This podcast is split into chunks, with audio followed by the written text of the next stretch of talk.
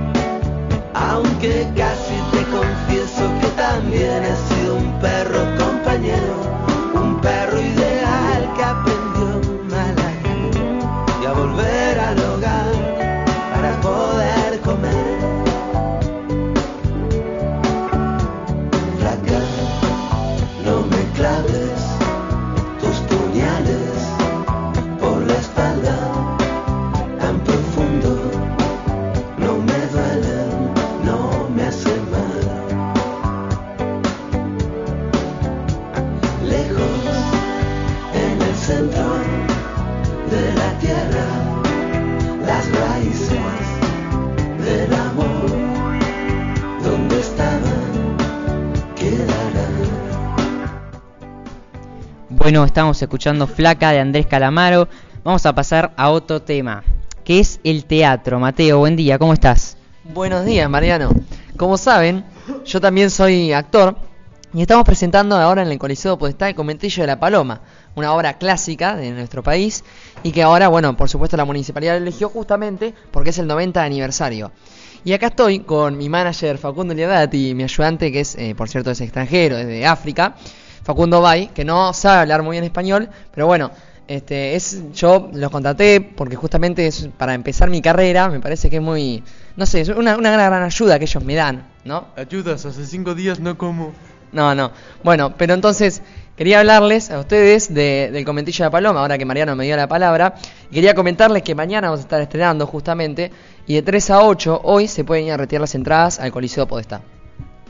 Muy bien, este, contanos, Mateo, esto, como dijiste, es de la municipalidad, ¿no? ¿Las entradas son pagas o qué onda? No, las entradas son gratuitas hasta dos por persona. No es que igualmente si vos querés tres no tenés que, no tenés que pagar la tercera porque directamente no te dan. O sea, podés llevarte nada más dos entradas por persona gratuitas. Y sí, es la municipalidad que organiza una obra, que es parte de un proyecto, y la organiza todos los años. Y bueno, este año justamente, como dije, el 90 aniversario tocó el conventillo de la Paloma. Claro, genial.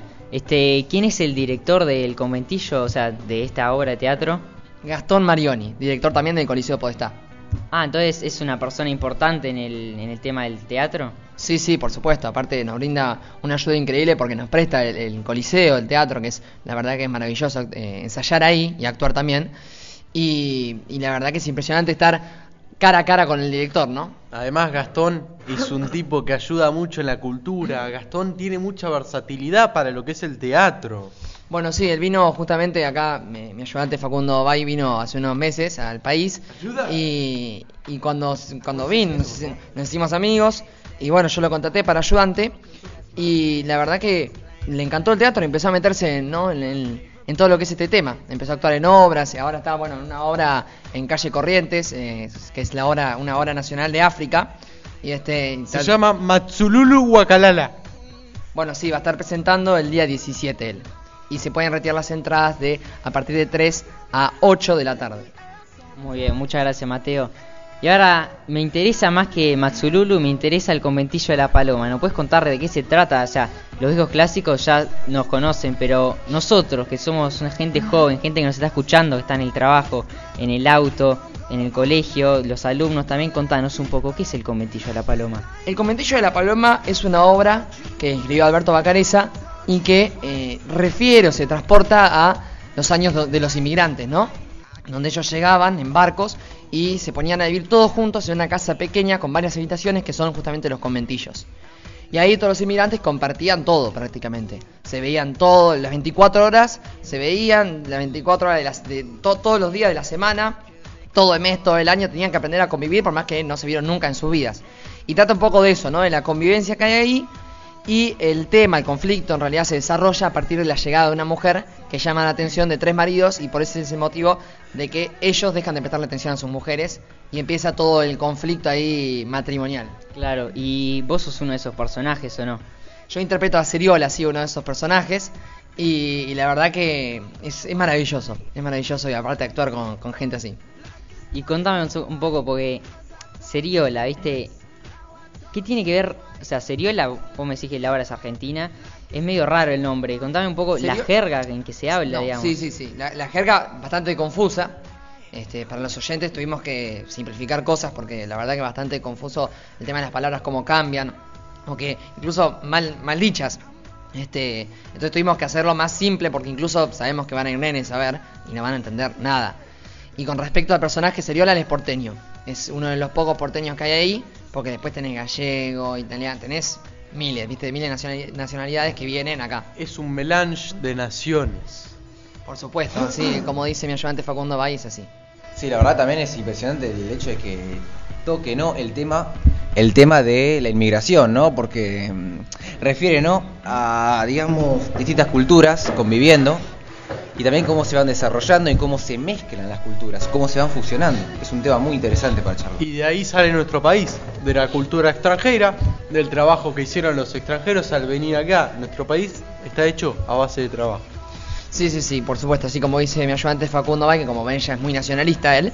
Y Facundo Liabat, acá mi manager, sacó unas fotografías que subieron al diario El Día, no sé si muchos lo habrán visto, pero bueno, Sí, respecto a eso, Mateo, eh, ayer creo que se subió la noticia hoy a la mañana del diario El Día que decía El conventillo de la paloma, un clásico para repensar el rol de la mujer. Decime, hoy estuvimos leyendo justamente con vos la noticia y la verdad que había cosas que estabas en desacuerdo. Contaba un poco tu opinión. No, no sé si en desacuerdo. Aparte, no quiero menospreciar el trabajo acá de mi manager, que fue quien escribió eso y publicó en el diario del día, quien tuvo los contactos, todo. Pero no, no estoy en desacuerdo precisamente, sino que me parece un poco mal poner, colocar eso, porque real- realmente la obra no es, no se trata de- del tema de la mujer, del rol de la mujer. Tiene otros conflictos, tiene otra temática, porque la gente va ya creyendo que es, viste, algo feminista. Y por, ahí, por eso mismo perdemos bastante público. No sé si en la sociedad de hoy en día el público se pierde. Yo creo que es todo lo contrario. La sociedad está muy feminista, digamos. Pero sí, está favor, muy respeto. progre, digamos. O sea, la gente. Creo que. Me parece que la idea que tenía el que escribió la noticia es atraer al público gente que el teatro tal vez no la atrae mucho, una obra muy clásica. Entonces, con esto, como lo trae a la realidad y puede ser. puede simpatizar más con la gente de hoy en día. Sí, acá Facundo Liabat, el manager, contactó con el diario El Día y programó todo esto. Él tampoco obviamente tenía previsto este, esto del, del que iban a poner, ese subtítulo.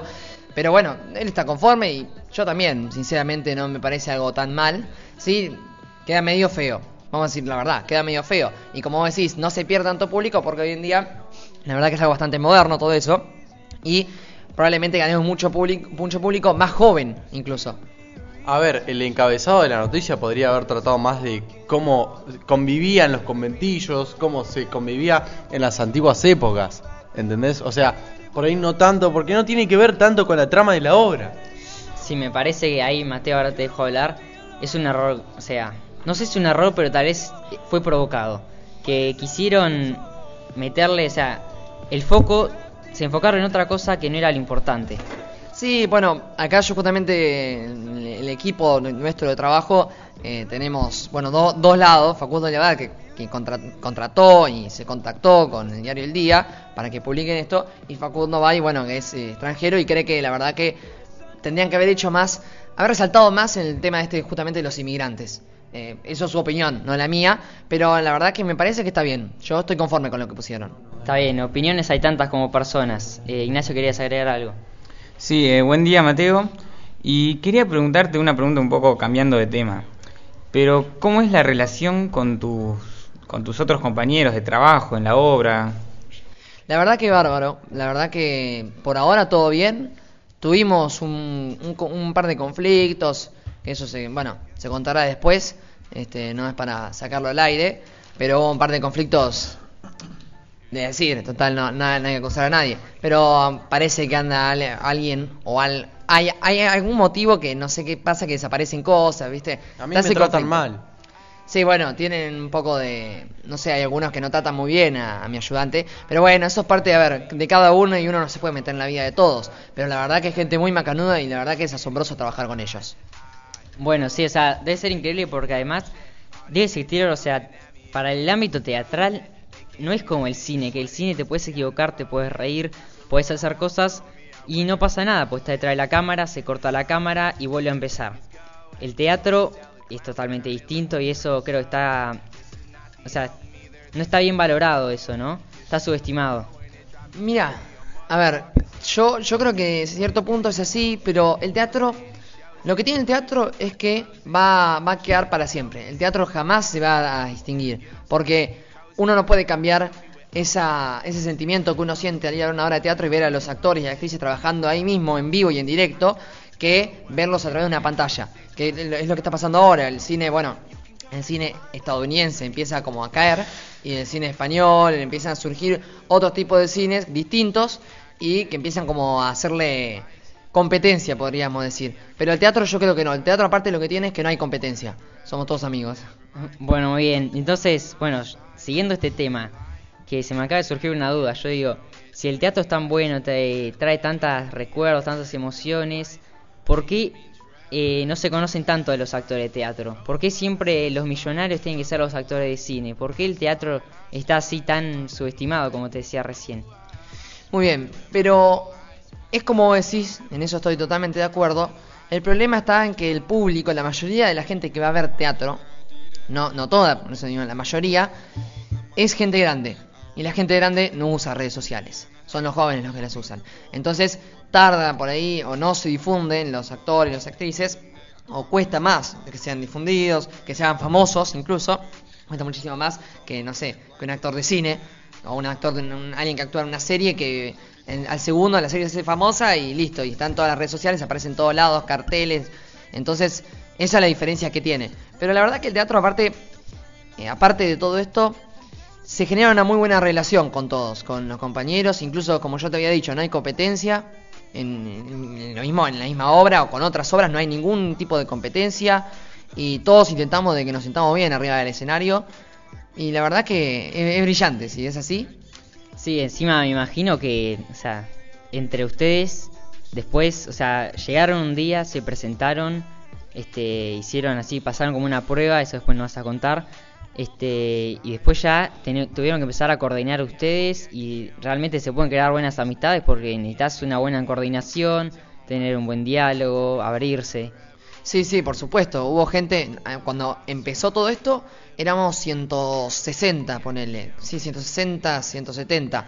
Y ahora quedamos 50. Pero los que quedamos, sinceramente, este, establecimos una, re- una relación de amistad bárbara. Nos llevamos todos bien. Incluso al final de cada función vamos a comer a algún lado, a juntarnos a hacer un picnic, a la República. Entonces, la verdad que por ahora va todo bien. Bueno, genial, ¿no le querés mandar un saludo a tus, a tus amigos de teatro para que se sientan, viste, escuchen el programa y se sientan tocados, identificados? Por supuesto, un saludo a todos allá, Gastón Marioni, al- bueno, muchas gracias a la municipalidad y al Teatro Coliseo Podestá por prestar su espacio. Muy bien, muchas gracias Mateo. Y con esto estaríamos dando cierre al programa. Eh, sí, Mateo. Perdón que interrumpa, un segundito, me olvidé de agradecer a mi manager y ayudante que hoy pudieron venir y bueno, estar acá hablando conmigo. Muchas gracias. eh. No, por favor. Bueno, este, entonces, como decía, eh, muchas gracias a todos ustedes que nos están escuchando. Este, espero que eh, disfruten del programa, que todo el mundo del entretenimiento. Hoy enfocamos un poco más hacia el teatro, que a veces está un poco subestimado y no se cuenta mucho. Pero bueno, muchas gracias a todos que nos están escuchando y gracias a los que están partícipes, acá detrás del micrófono. Gracias a Francisco Chieli, gracias a Ignacio Di Marco, gracias a Mateo Mazuco, gracias a Facundo Bay y Facundo de la Val que vinieron hoy. Gracias a Juan Pablo que está en la producción. Y bueno, mi nombre es Mariano Mochero, somos La Pochoclera y nos vamos despidiendo. Chau, chau.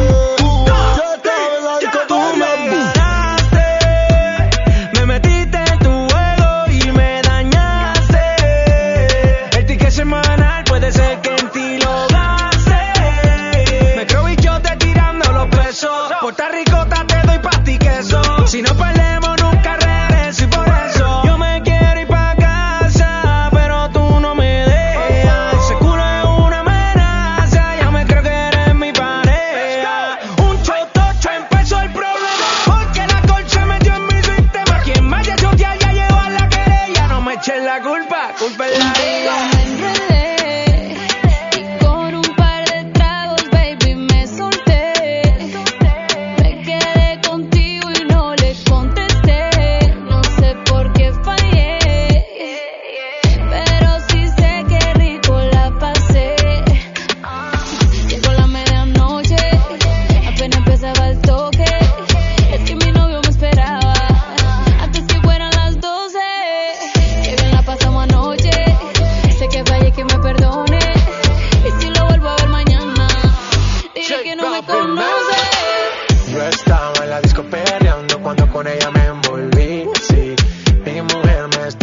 y tuve que darle delete. Y yo que no me dejo volver, Villana tú me hiciste caer. Ese booty que hasta un ciego puede ver y hasta el más santo quiere ser infiel. Lego.